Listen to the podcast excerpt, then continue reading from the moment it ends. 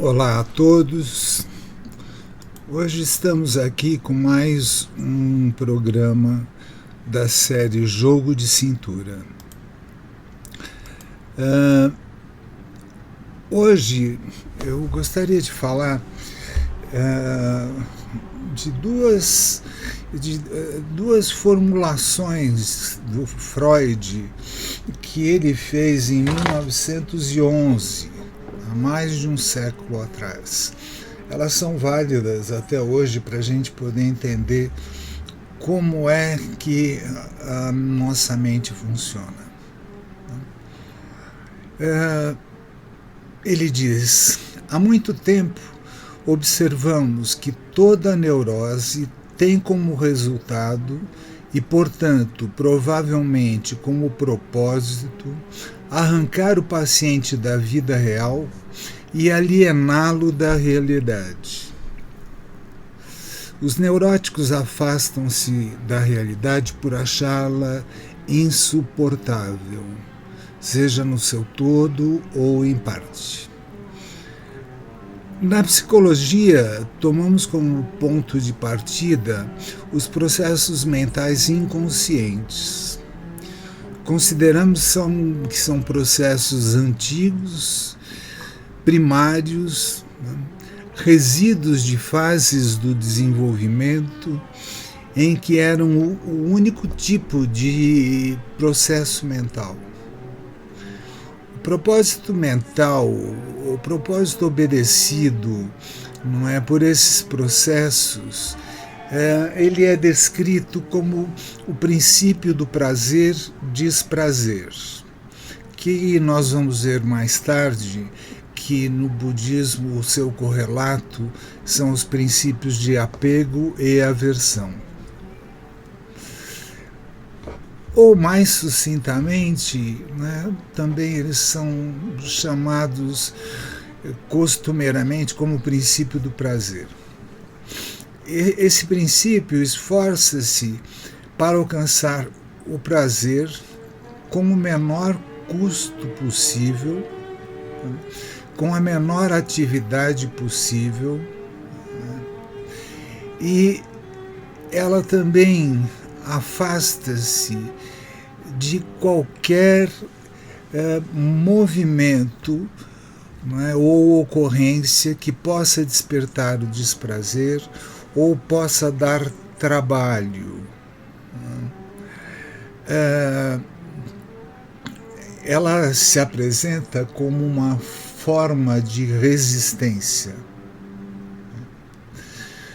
É, no budismo, o, o, o seu paralelo é o que se chama de torpor. É uma tendência a, a, a estabilidade da mente, mas é uma estabilidade, não uma estabilidade conquistada para enfrentar as dificuldades e, e, não se alterar. Mas é, é, estabilidade não é bem uma palavra, mas é um estado de, de sem esforço nenhum. Né? E que não preste atenção às coisas, que não reflita, é, que não tente desenvolver-se. É isso que no budismo chama-se torpor e tem esse paralelo né, no princípio do prazer, o desejo de obter o maior prazer sem nenhum esforço. Né. O estado de repouso psíquico é ele é originalmente perturbado pelas exigências das necessidades internas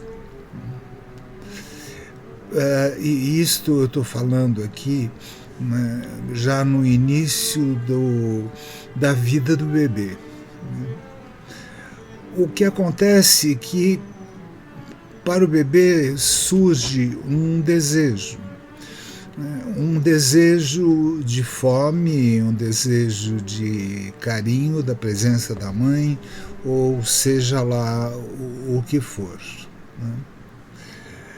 Uh, isto tudo começa com um pensamento, né, um pensamento muito rudimentar né, a respeito do desejo, que ele acontece uh, de forma alucinatória.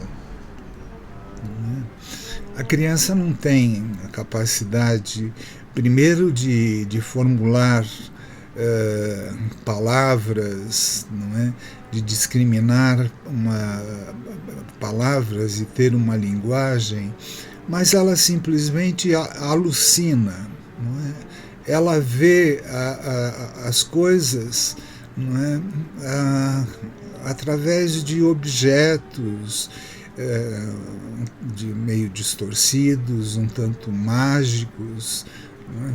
e assim começa o funcionamento é? dos desejos que surgem e vêm para tirar aquele estado de tranquilidade em que a criança se encontrava. É, com o tempo, o, o aparelho psíquico, de tantas frustrações que ele encontra nesse meio alucinatório, que eu posso dar como, como exemplo, o bebê quando está com fome, ele chupa o dedo. Aquele dedo representa para ele o seio da mãe, mas é um seio alucinado, não é? que não satisfaz as necessidades da criança. E o tempo vai ensinando a ele que esta não é a forma para ele obter o que ele quer da realidade. Então, o, o aparelho psíquico ele precisa tomar uma decisão. Né? Ele, ele começa a observar muito precoce, primariamente, né, as circunstâncias reais do mundo externo. E aí ele vai se empenhar né, uh, para efetuar nessa realidade externa alguma alteração. Isso é o que se chama o princípio da realidade. É, nós estamos falando aqui de uma parte do nosso aparelho psíquico, que é dividido né, pelo Freud em id, ego e superego, nós estamos falando aqui do surgimento do ego.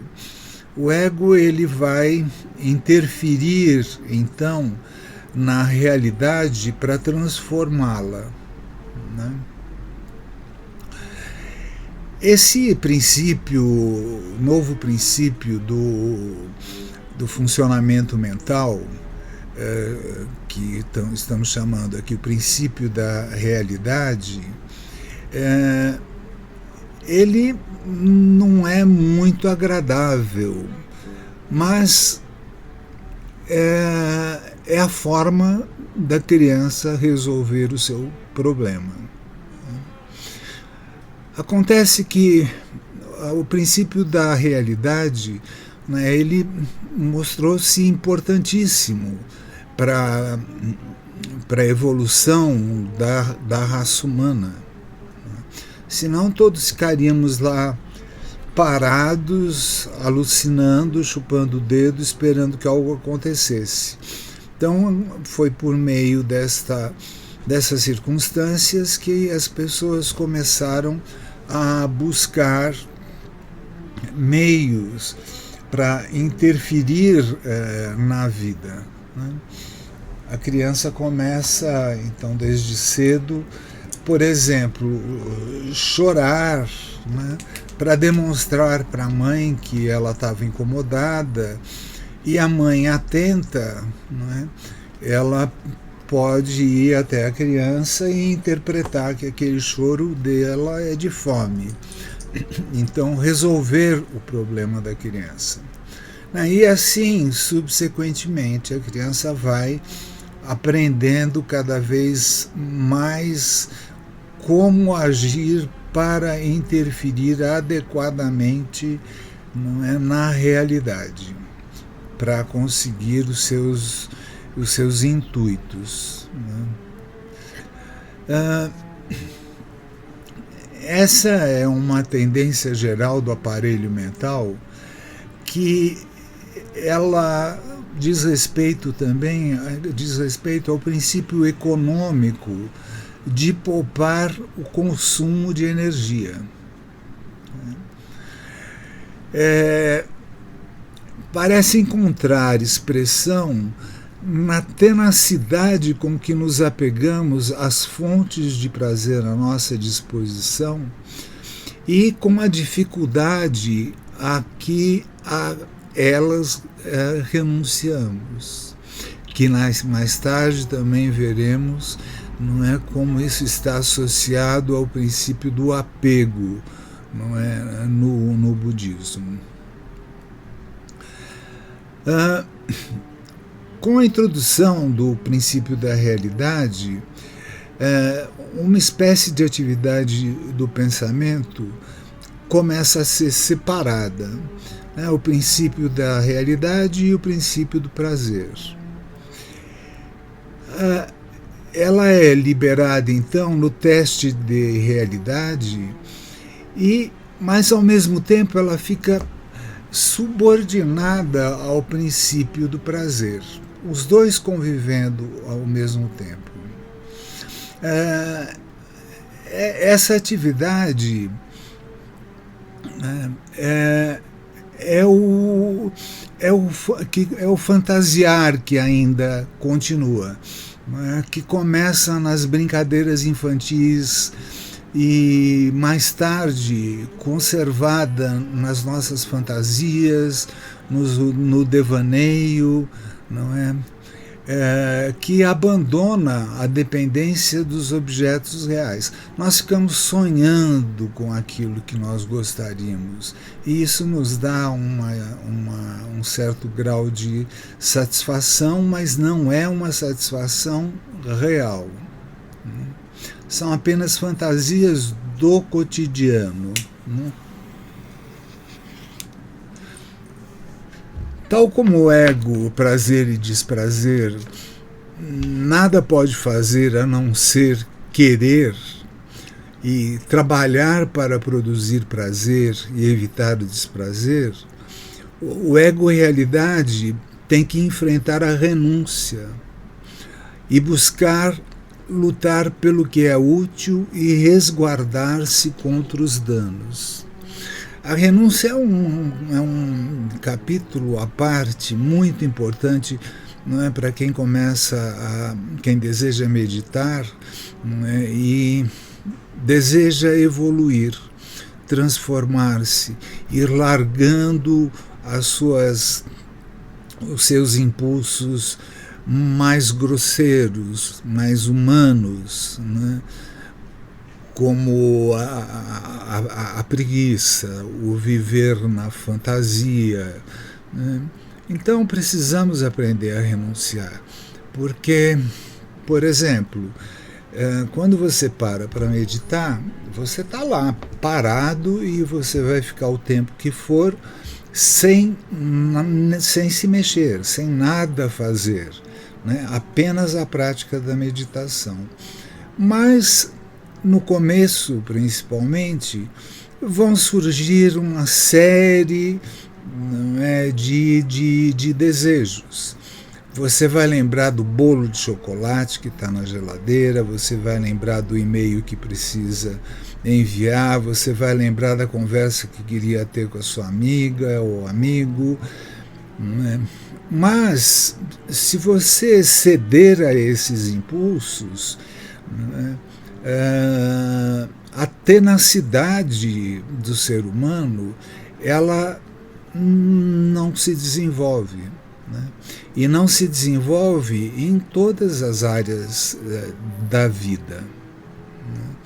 Se você pretende estudar, se formar, encontrar um objetivo, você vai ter que abandonar muita coisa. Você vai ter que renunciar a, a, a muita coisa, as festinhas, a, aos passeios, enfim, né? há várias coisas como essa. Uh, então, como eu estava dizendo, a substituição do, do princípio de prazer pelo princípio da realidade não implica não é, na deposição do, do, do princípio do prazer, mas apenas a sua proteção. Um prazer momentâneo, incerto quanto a seus resultados, é abandonado, mas apenas a fim de ganhar mais tarde, ao longo do caminho, um prazer seguro. A educação pode ser descrita como um incentivo à conquista do princípio de prazer e a sua substituição pelo princípio de realidade. Ela procura auxiliar o processo de desenvolvimento que fortalece o ego. Para esse fim, ela utiliza uma oferta de amor dos, dos educadores e dos pais como recompensa ao esforço da criança. Uh, mas falha também se uma criança mimada pensa que pode possuir o amor de qualquer jeito e que não pode perdê-lo, aconteça o que acontecer. Né? É, é interessante observar que a arte é, ela também reúne a satisfação do princípio do prazer com o princípio da realidade um artista ele se afasta da realidade porque ele não pode concordar com a renúncia à satisfação instintual é, que o princípio que, a, que, o, que esse princípio exige? E que concede a seus desejos, vamos usar aqui eróticos, depois nós vamos entender, porque erotismo não quer dizer apenas sexual, né? é o erotismo dos sentidos, né? todos os sentidos, uh, o olhar, uh, o, o, paladar, o odor e assim por diante, né? uh, os seus desejos ambiciosos, né? É, e ele completa essa liberdade é, na vida da fantasia. Nós temos, por exemplo, né, um outro aqui, um outro exemplo, né, e que nós na psicanálise é chamado de sublimação. Né. Nós nascemos, cada um de nós, com dois princípios também, o princípio de vida e o princípio de morte. O princípio de morte ele é carregado por uma intenção de, de destruir, de ferir, de causar dor.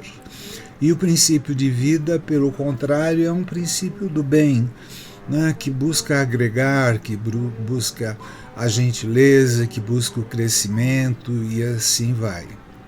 A pessoa que nasce com um princípio de morte muito exacerbado, é, ela pode, né, com o tempo, transformar esse impulso de morte, não é, ou né, na palavra técnica sublimar, em algo positivo na vida.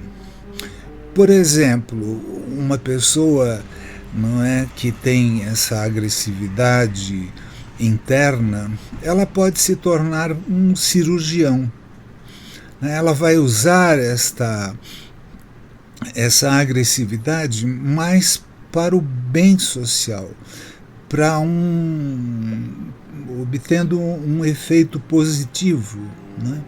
Ou podemos até pensar num açougueiro, né, que com aquela agressividade dele, ele vai ganhar dinheiro, vai ser aceito, vai sustentar sua família. Né. Então, assim, nós podemos um pouco entender né, como funcionam esses uh, dois princípios. Né? Então, nós temos aqui um esclarecimento sobre a tendência de muitas pessoas é, que vivem a buscar o entretenimento, né? a busca do prazer imediato e insaciável. Né? Por exemplo, é, a, a conversação uh, demasiada, uma conversa à toa, não é? sem, sem fundamentos, sem esclarecimentos. Estão lá no bar conversando por conversar. Né? É, essa é uma tendência da mente né, do entretenimento. É, quem entra em casa e a casa está vazia e silenciosa, né, muita gente já liga a televisão, liga o computador, entra no WhatsApp ou vai conversar com alguém. Né? Então a mente tem que estar entretida, ou em outras palavras, né? É, é, um barulho interno. Né? que não proporciona o silêncio da mente necessário para o nosso autoconhecimento. Então, a natureza da mente, ela é uma, uma é como um cavalo bravio, né, que vai para onde quer e nos leva para onde ah, os nossos pensamentos vão. Nós pensamos que estamos comandando os pensamentos, mas nós vamos ver mais tarde que não. Esses pensamentos ficam pulando de galho em galho, como um macaco louco, né? ou ficam pensando no passado, pensando no futuro, conversando consigo mesmos, né? Pensando sobre o, o, que os outros pensaram a respeito dele mesmo, pensando sobre o que os outros estão pensando. Né? Isso é uma mente inquieta, incapaz de silenciar e repousar. Uma mente incapaz de se estabelecer no presente, né?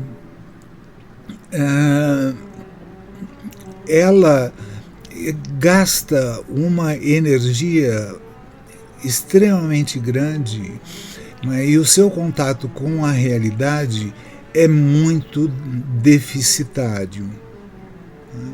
A realidade externa e interna. Né.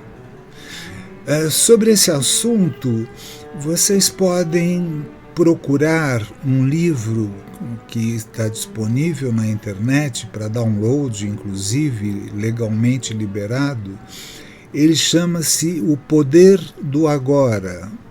O seu autor é Eckhart Tolle. Eckhart Tolle. Né? Uh, ele era um, um filósofo que durante a faculdade, sofreu muitos ataques de ansiedade e depressão, pensou em cometer o suicídio e, por sorte, ele conheceu não é, pessoas que o recomendaram que ele fosse meditar. Né?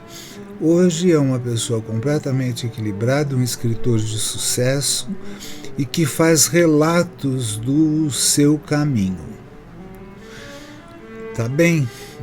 Então, aqui espero que, né, que isso sirva um pouquinho para a gente aprender como lidar com a vida. Então, um abraço a todos e até o próximo encontro.